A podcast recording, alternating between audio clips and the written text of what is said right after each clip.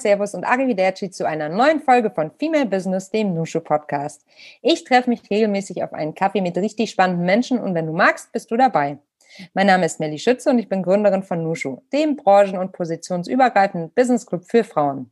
Rund 580 Millionen Menschen haben keinen Zugang zu sauberem Trinkwasser und mehr als zwei Milliarden Menschen keinen Zugang zur Sanitär-Basisversorgung, das heißt schlichtweg Toiletten. Daran möchte mein heutiger Gast Caroline Stüdemann unbedingt etwas ändern. Sie ist Geschäftsführerin des gemeinnützigen Unternehmens Viva Con Aqua und laut Hamburger Abendblatt wohl die fröhlichste Managerin Hamburgs. Aber hört doch selbst. Hi Caro, herzlich willkommen im Nushu Podcast. Ich freue mich, dass ich da bin. Danke für die Einladung. Wo erwischen wir dich denn gerade, Caro? Oh, ich bin im Homeoffice, wie jetzt schon seit vielen Wochen. Ja, und wie ist das so? Auch eigentlich ähm, ganz in Ordnung. Auf der einen Seite habe ich Zeit, fokussiert zu arbeiten, aber ich merke, wie stark mir einfach der persönliche Austausch mit den Teams fehlt. Das ist natürlich über die digitalen Kanäle nicht so, ersetzt es nicht so richtig. Ich merke schon, dass mir das Persönliche sehr fehlt. Aber jetzt machen wir einen Coffee Break sozusagen zusammen. Wie trinkst du denn deinen Kaffee, liebe Caro? Ach, am liebsten mit Hafermilch. Ich habe aber tatsächlich erst seit März angefangen, Kaffee zu trinken. Also seit wir Homeoffice gestartet haben oder viel mehr aus dem Homeoffice arbeiten, trinke ich eigentlich erst Kaffee und am liebsten mit Hafermilch aus der Glasflasche, weil ich mich dazu entschieden mhm. habe, ja, mehr ähm, darauf zu verzichten, Plastik zu verwenden. Mhm. Und das äh, gibt's jetzt seit ein paar Monaten und das freut mich sehr. Und dadurch habe ich meinen Müllkonsum sehr, sehr, sehr nach unten schrauben können. Das heißt, äh, wenn du jetzt so ein Kaffee-Newbie bist, du hast gar keine Kaffeemaschine oder Kaffeezubereitungsmöglichkeiten zu Hause bisher. Habe ich das äh, richtig verstanden sozusagen? Ah, mein Mann trinkt ganz gerne mal Kaffee. Wir haben zumindest eine French Press. Und okay. dann machen wir morgens unseren leckeren Cappuccino zusammen. Schön. So hat jeder sein Kaffeeritual. Ne?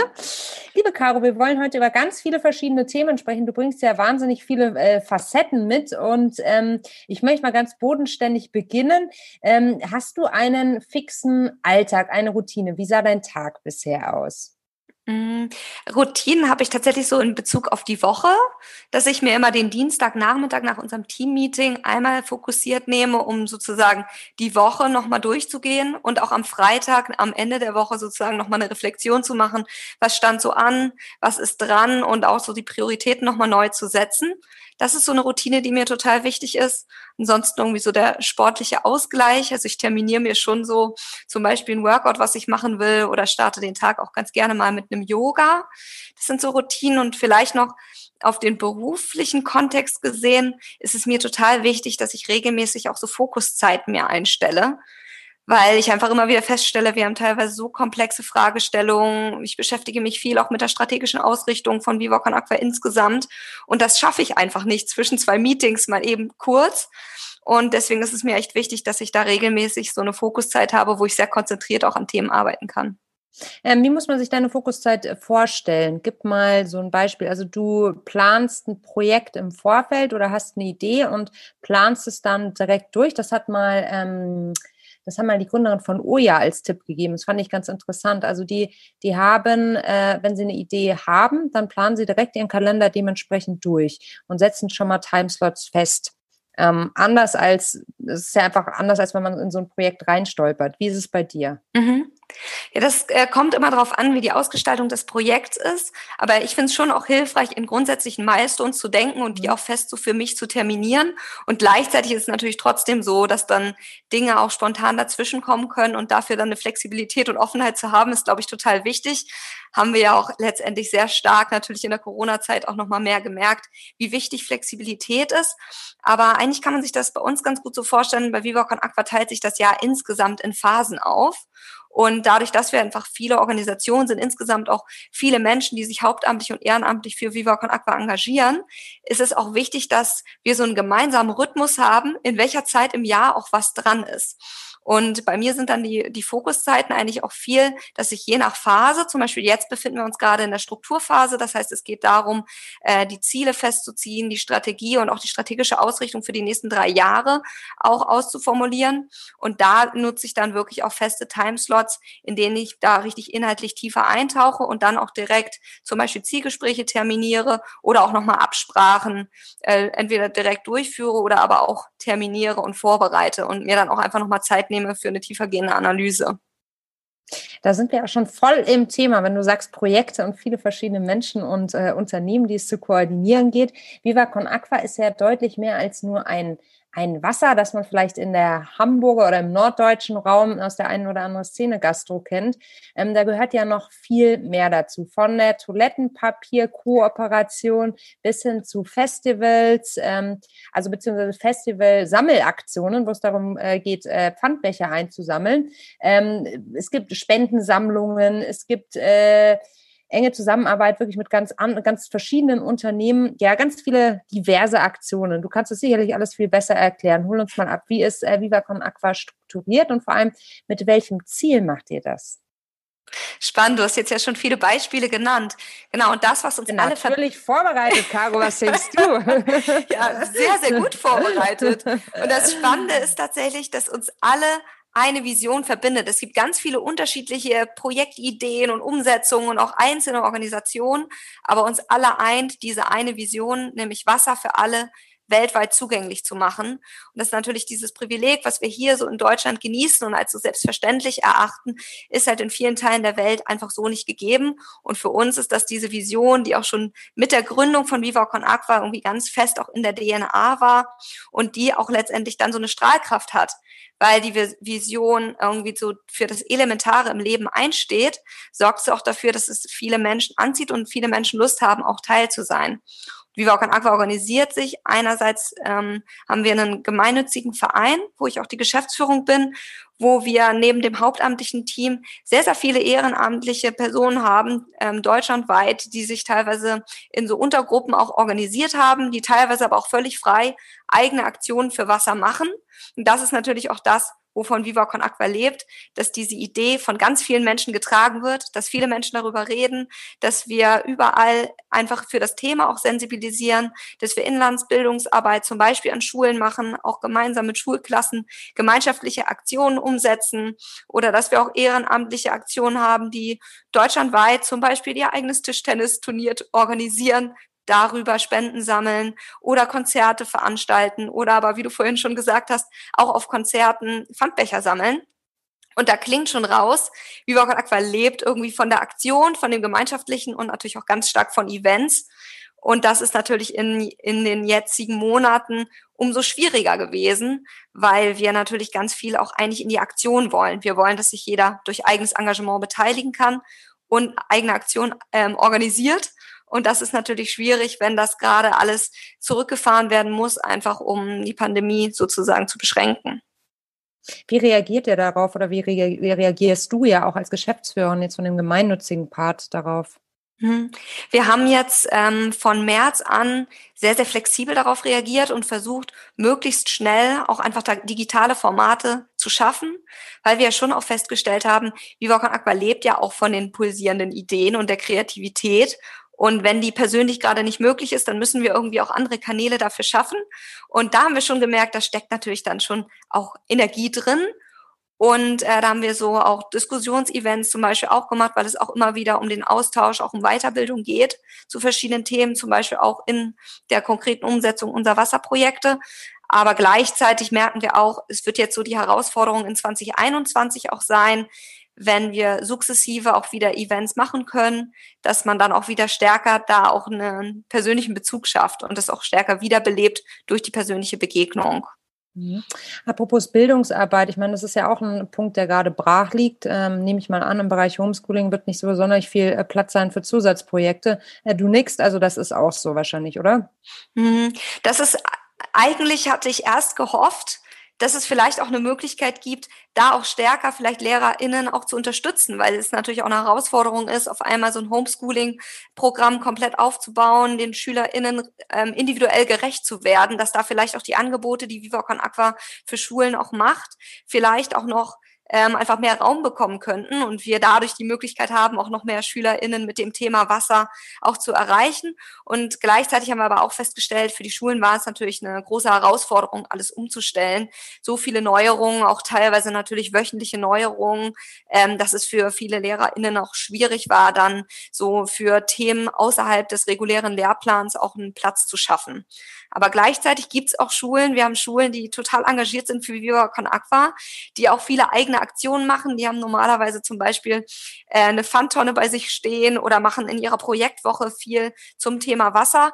Und diese Schulen, die eh schon sehr engagiert waren, die haben das auch weiter fortgesetzt und die haben sogar auch ähm, teilweise dann im Sommer so kleine Spendenläufe mit sehr, sehr kleinen Gruppen zum Beispiel organisiert und weiterhin auch Aktionen umgesetzt. Und das hat mich persönlich total gefreut. Total, absolut. Und ich meine, das Thema Wasser wird ja nur aufgrund einer Pandemie, also das Thema Wasser bleibt ja wichtig. Kannst du uns da auch einmal kurz bilden, weil ich weiß jetzt nicht, ähm, wie ausgeprägt das Wissen ist um den Wassernotstand in, in, auf der Welt. Ich weiß, es sind knapp 600 Millionen Menschen von Wassernotstand oder Wassermangel äh, bedroht auf der Welt, beziehungsweise betroffen kann man sagen. Bedroht ist schon fast untertrieben. Ne? Und ganz, ganz viele, wie viele waren das? Das war eine massive Zahl, haben keinen Zugang zu, zu Sanitär Basisversorgung. So sagt man das, glaube ich, mhm. wenn man über Toiletten spricht. Magst du da mal so ein bisschen einsteigen und uns mit ein bisschen Zahlen versorgen?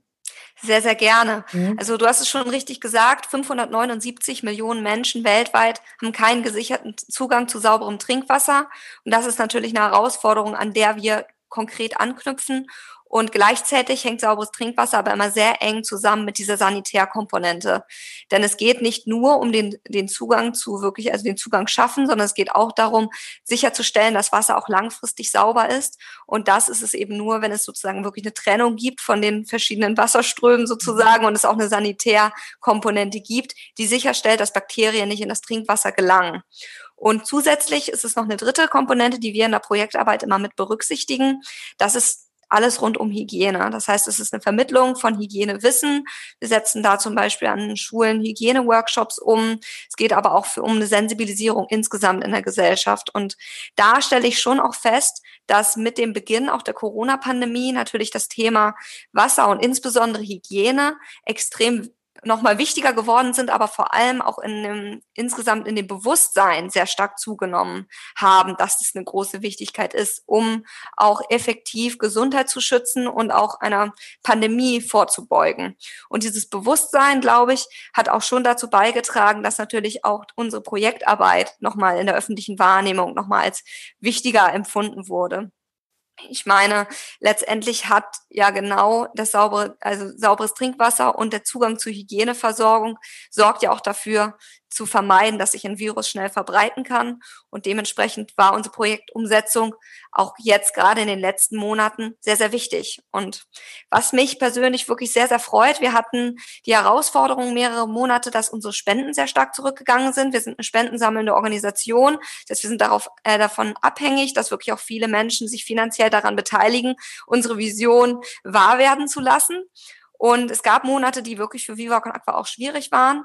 Und ähm, was, was aber sehr schön war, dass sich das zum Ende des Jahres doch auch nochmal gedreht hat und es mehr Spenden uns erreicht haben, was dann dazu geführt hat, dass wir wirklich auch die Wasserprojekte, die wir unterstützen wollten und die wir uns fest vorgenommen haben, dass wir das alles umsetzen konnten und dass wir teilweise auch Projektmittel auch nochmal umschichten konnten. Das heißt, Mittel, die vielleicht ursprünglich für Hygiene-Workshops geplant waren und die Workshops an Schulen zum Beispiel in der Form nicht stattfinden konnten wegen den Abstandsbestimmungen, die haben wir dann umgeschichtet in Direct Covid Response, zum Beispiel so mobile Handwascheinrichtungen. Und das mhm. war wirklich sehr, sehr erfolgreich dann im letzten Jahr.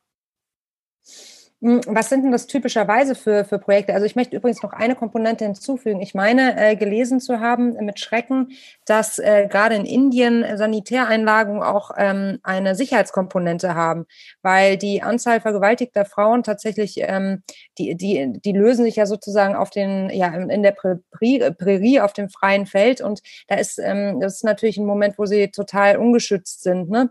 Und ähm, die, die Sanitär, also es, es war eine beeindruckende Zahl, also die Sanitär Militäreinrichtungen würden in eben solchen Ländern auch helfen, ähm, maßgeblich gegen Gewaltverbrechen gegen Frauen ähm, ja, zu helfen. Ja, und da sprichst du was Wichtiges an. Grundsätzlich ist Zugang zu Wasser eben noch deutlich mehr. Es mhm. sichert schon ganz stark auch wirklich das Thema äh, Female Empowerment weil, um auch noch eine andere Zahl zu nennen, es ist schon so, dass insgesamt, wenn man das Jahr betrachtet, in der Regel sind Frauen auf dem afrikanischen Kontinent zum Beispiel dafür verantwortlich, auch Wasser zu holen. Und es gibt da Hochrechnungen, die davon ausgehen, dass Frauen pro Jahr 40 Millionen Stunden damit verbringen, Wasser zu holen. Mhm. Genauso ähm, junge Mädchen, wenn sie das, also ihre Periode bekommen und dann führt es häufig dazu, dadurch, dass es keine Sanitärvorrichtung gibt, dass die Mädchen dann auch für eine bestimmte Zeit der Schule fernbleiben. Das bedeutet auch dort Einschränkungen im Bereich Bildung. Das heißt, Wasser als Lebensgrundlage betrifft eigentlich noch so, so viel mehr Lebensbereiche. Und das, was du sagst in Bezug auf Indien, ist natürlich noch eine zusätzliche Komponente, wo das auch die, wo es auch mit unsere Verantwortung ist, da auch für den Schutz mit einzutreten von Frauen und Mädchen. Mhm. Und wie schafft ihr das als Viva Agua? Was sind so klassische Projekte? Also du hast jetzt gerade schon von der, ähm, der mobilen Station berichtet, aber es wird ja sicherlich auch noch viel, viel mehr geben. Mhm. Ganz wichtig ist immer, dass wir mit lokalen Partnerorganisationen zusammenarbeiten. Das war schon immer so und das ist auch, entspricht auch unserer Philosophie, dass wir sehr stark auch die Kompetenz, die vor Ort vorhanden ist, auch nutzen wollen und darauf aufbauen wollen. Und so verstehen wir tatsächlich auch Empowerment. Ähm, das heißt, lokale Partnerorganisationen sind wichtig für uns, aber auch internationale Partner. Ein wichtiger Partner, mit dem wir auch schon lange zusammen Projekte umsetzen, ist die Welthungerhilfe, die da auch eine hohe Kompetenz im Bereich Wasser- und Sanitärversorgung haben. Und es geht dann tatsächlich auch immer darum, sehr individuell vor Ort zu prüfen, was ist genau benötigt. Denn gerade auch das Thema Wasser ist natürlich unglaublich komplex. Es gibt Regionen in Äthiopien, dort ist es wichtig, dass wir überhaupt erstmal den Zugang zu Wasser ins, äh, insgesamt überhaupt ermöglichen. Da sind viele Gebiete sehr trocken. Das heißt, da geht es darum, wirklich Brunnenbohrungen, auch teilweise Tiefbohrungen umzusetzen, um erstmal Wasser sozusagen zutage zu befördern. Es gibt aber andere Regionen, die sind, da gibt es Zugänge zu Wasser, aber die Wasserquellen sind dann nicht wirklich sozusagen geschützt und sicher. Das heißt, die sind teilweise verkeimt. Und dort geht es eher darum, eine, irgendwie eine Filtration zum Beispiel zu ermöglichen. Und so arbeiten wir eng mit den Partnern zusammen, prüfen, was ist sozusagen an, wir nennen es immer Hardware, also so an konkreten Baumaßnahmen vor Ort notwendig, sei es im Bereich Sanitär oder auch Wasserversorgung, aber auch Handwascheinrichtungen. Das wird dann sozusagen baulich umgesetzt. Und auf der anderen Seite betrifft es aber auch immer die Soft Component, wie wir es nennen, also wirklich eigentlich auch diese Verhaltensveränderung, dass einerseits ein Bewusstsein darüber sein muss, wie kann denn Gesundheit geschützt werden oder welche Problematiken bestehen zum Beispiel beim Transport vom Wasser, bei Lagerung von Wasser, um sicherzustellen, dass Wasser langfristig sauber ist. Und da aber auch, wie kann insgesamt auch so eine Bewegung in der Bevölkerung entstehen, dass so bestimmte Dinge viel selbstverständlicher auch umgesetzt und gelebt werden. Mhm. Ja, eine Wahnsinnsmission. Und ich, ich, merke schon, wie begeistert du bist. Das schwappt genau äh, rüber zu mir nach München von Hamburg aus.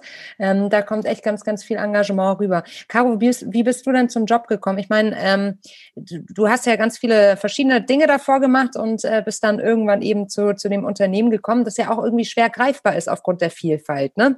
Ähm, erzähl mal. Das, das finde ich eine spannende Geschichte. Also Viva Con Aqua kennengelernt habe ich tatsächlich, als ich noch in der Schule war.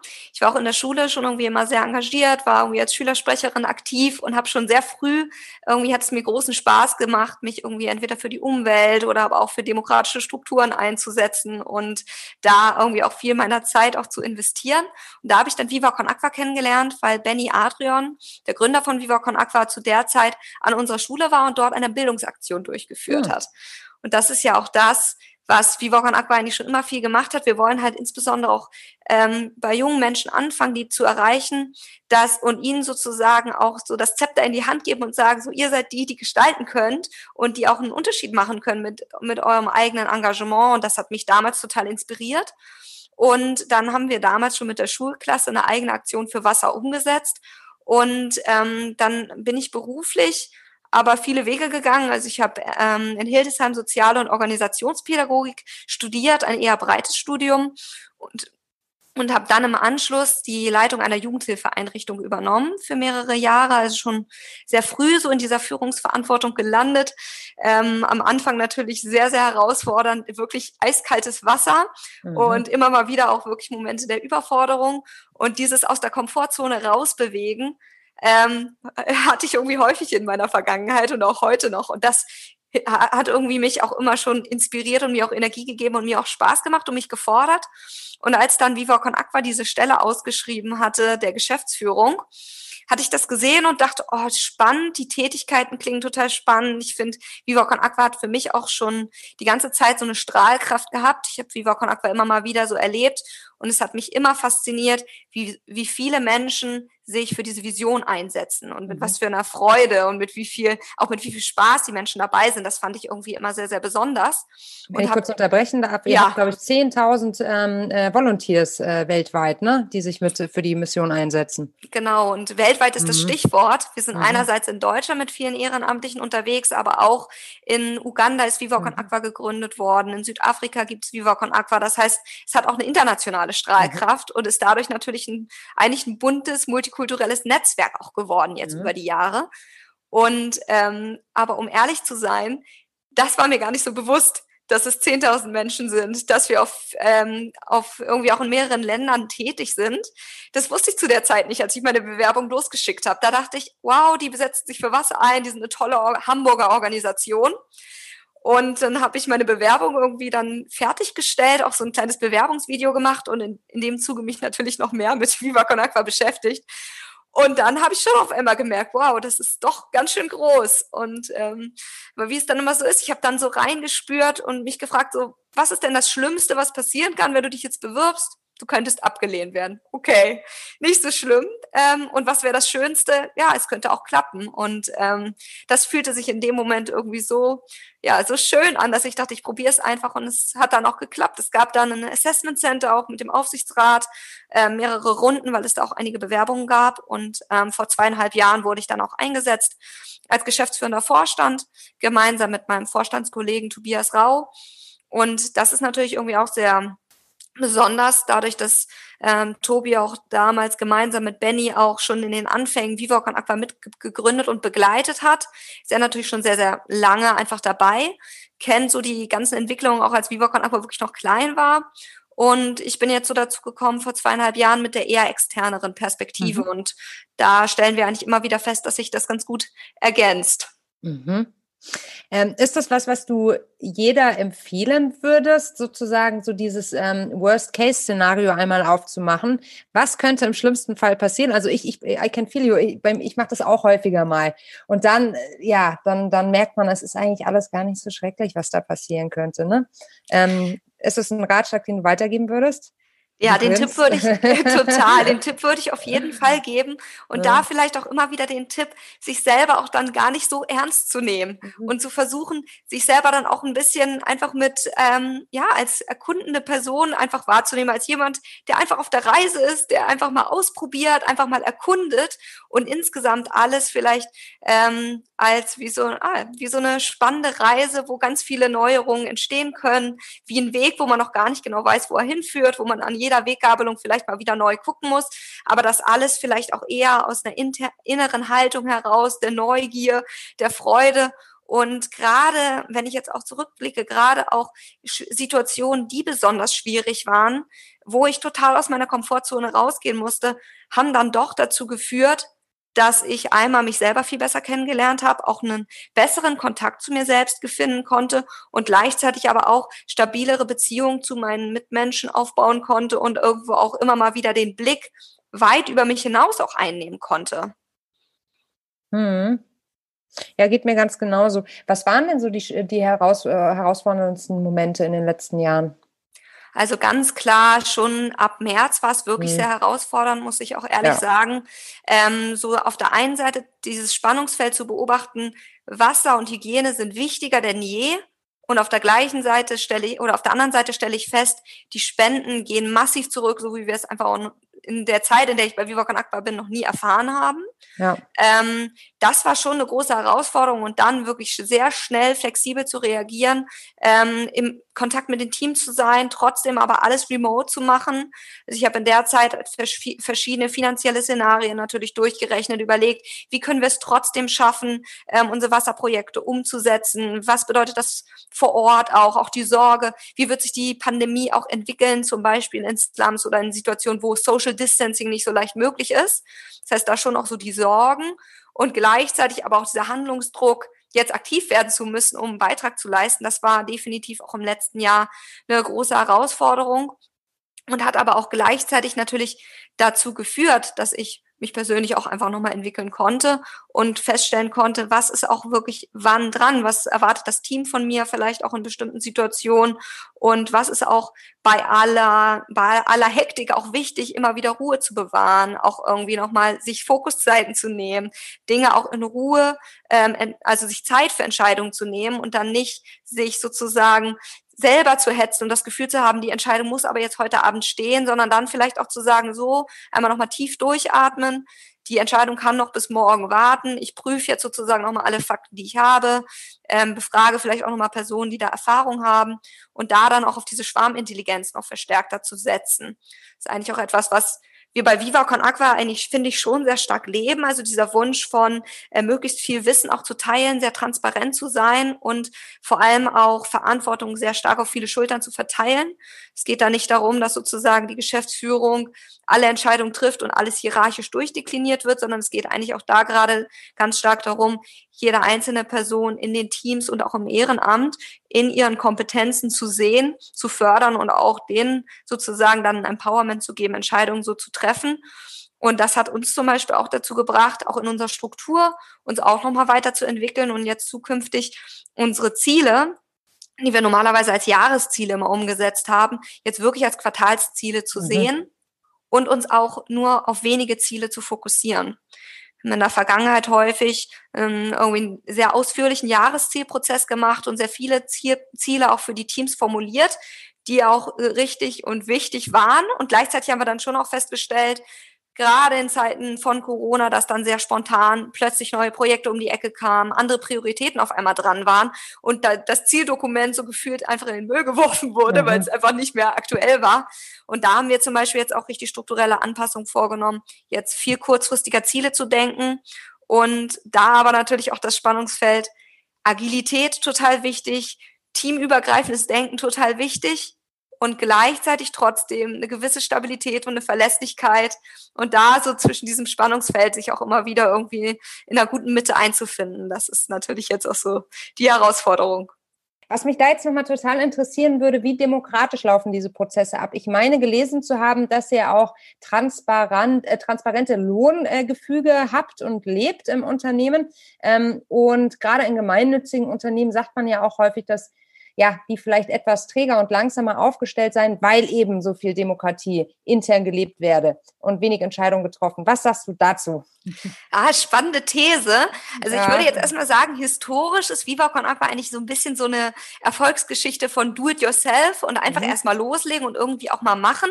Und da ist, kommt es uns tatsächlich auch entgegen, dass Verantwortung so breit verteilt ist, weil wir sozusagen eigentlich bei vielem nicht die langen Abstimmungsprozesse haben, dass sozusagen erstmal einmal die ganze Führungskaskade hochgegangen werden muss mit den zehn Führungsebenen, das bis dann jede dauern kann. ja. mhm. bis dann jede Abteilung einmal zugestimmt mhm. hat, sondern es ist dann einfach so, irgendjemand hat eine tolle Idee, hat vielleicht schon mit einem Partner oder einer Partnerin da Kontakt und ähm, dann wird einfach erstmal probiert und Prototyp gemacht und dann gucken wir mal, ob es ein Erfolg wird.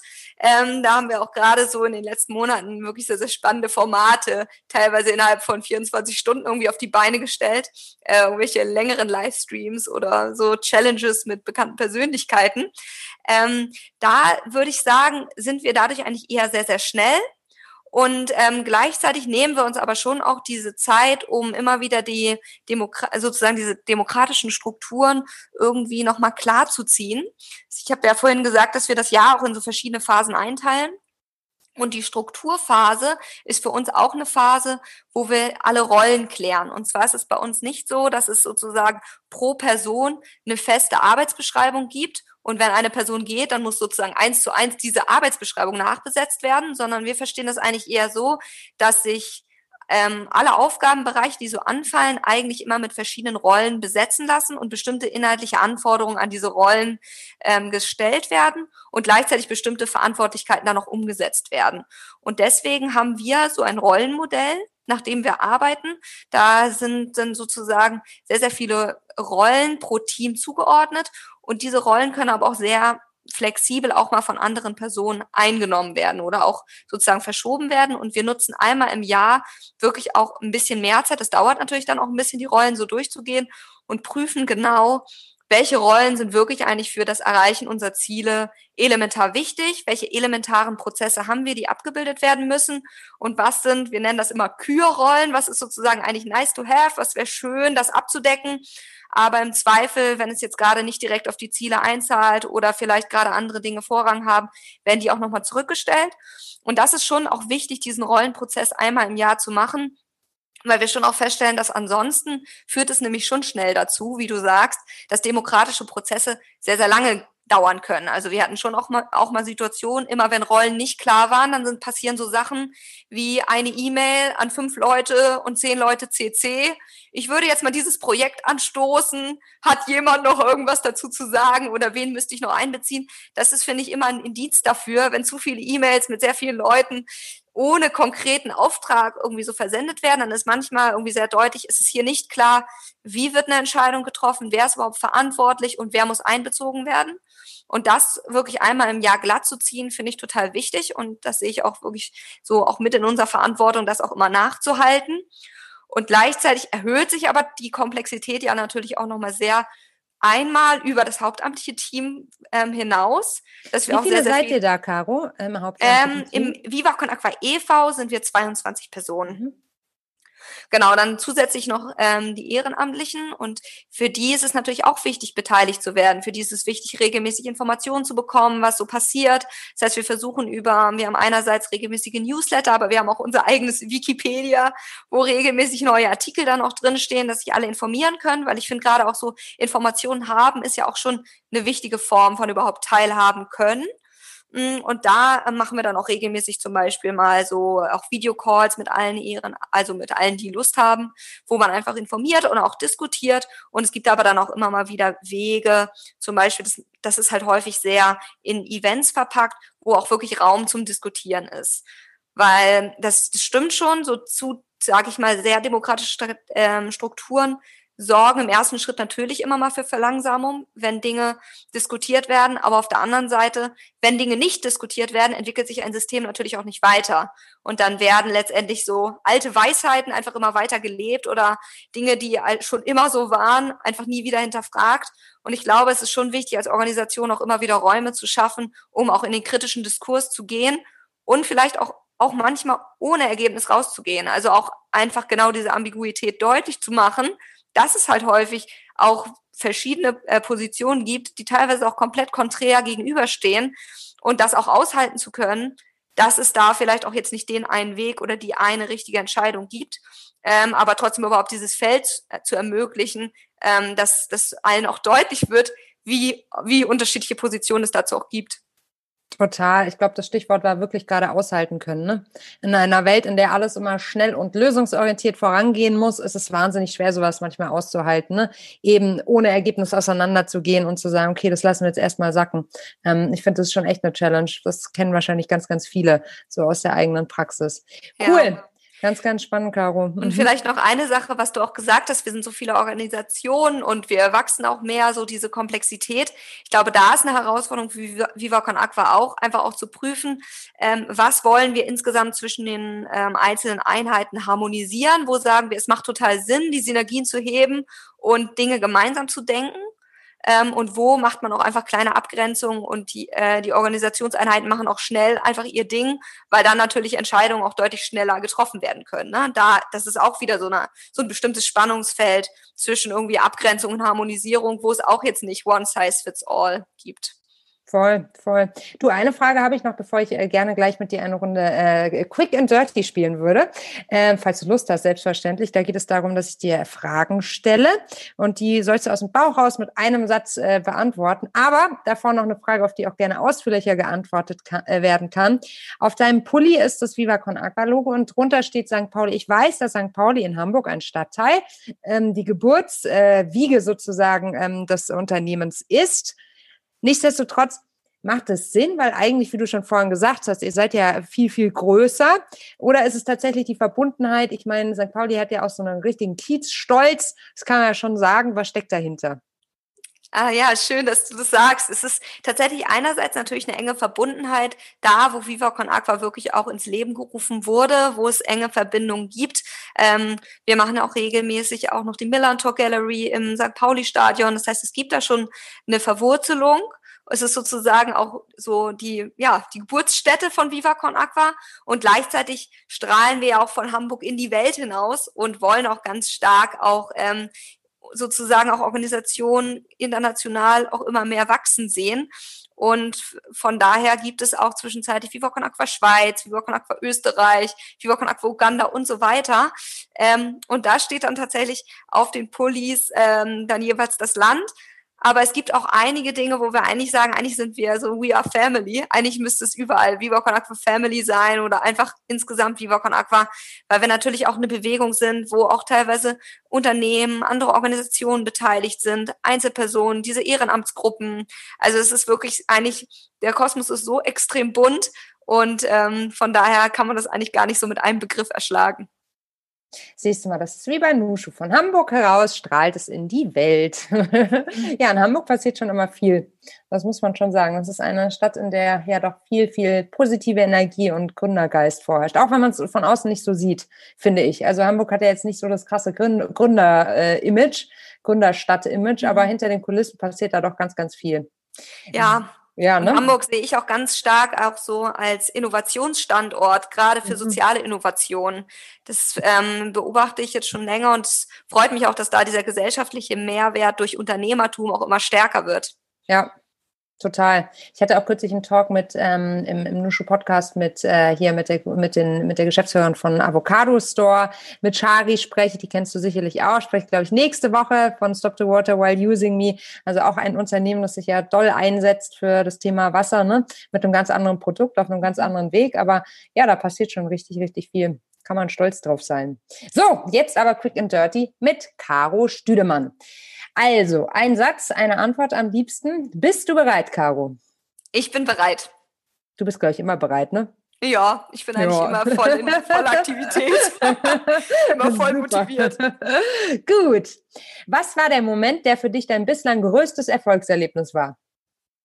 Okay, aus dem Bauch heraus äh, mein erster Sprung beim Kitesurfen.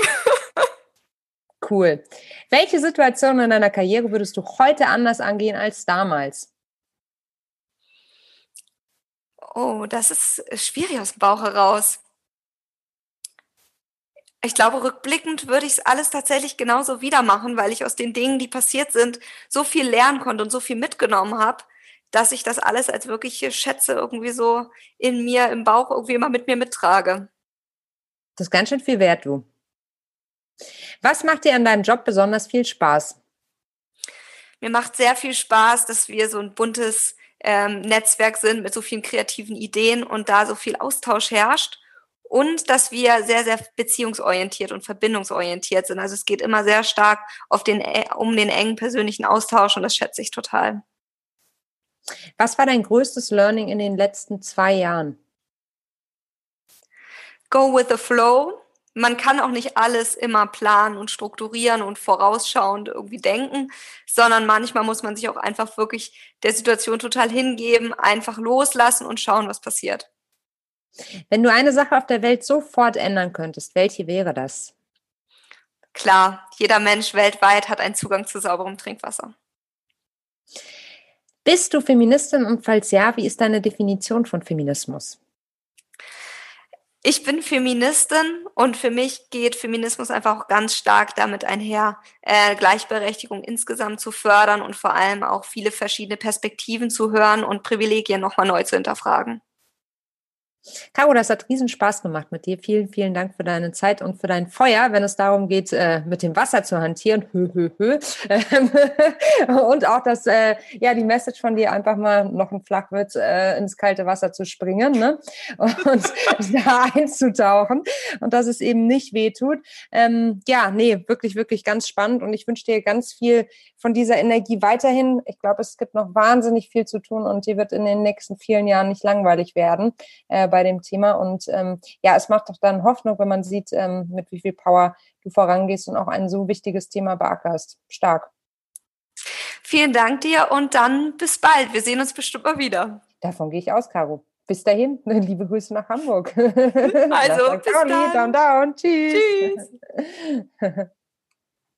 Das war eine weitere Folge von Female Business, dem Nushu Podcast. Wenn dir unser Gespräch gefallen und dich inspiriert hast, dann freue ich mich total, wenn du uns abonnierst, eine 5-Sterne-Bewertung gibst und den Nushu Podcast vielleicht sogar mit deinem Netzwerk teilst. Falls du weitere spannende Persönlichkeiten kennst, die unbedingt im Nushu Podcast zu Wort kommen sollten, dann schick uns doch eine Mail an podcast.teamnushu.de. Außerdem natürlich auch gerne konstruktives Feedback, darüber freuen wir uns immer massiv. Ich bin Melly Schütze, Gründerin von Nushu und wenn auch du für mehr Weiblichkeit in der Wirtschaft einstehen möchtest, schau jetzt bei uns auf der Website www.teamnushu.de vorbei oder bei LinkedIn unter Nushu Female Business oder bei Insta unter Team Nushu und bewirb dich auf einen Platz im Team Nushu. Wir freuen uns auf dich.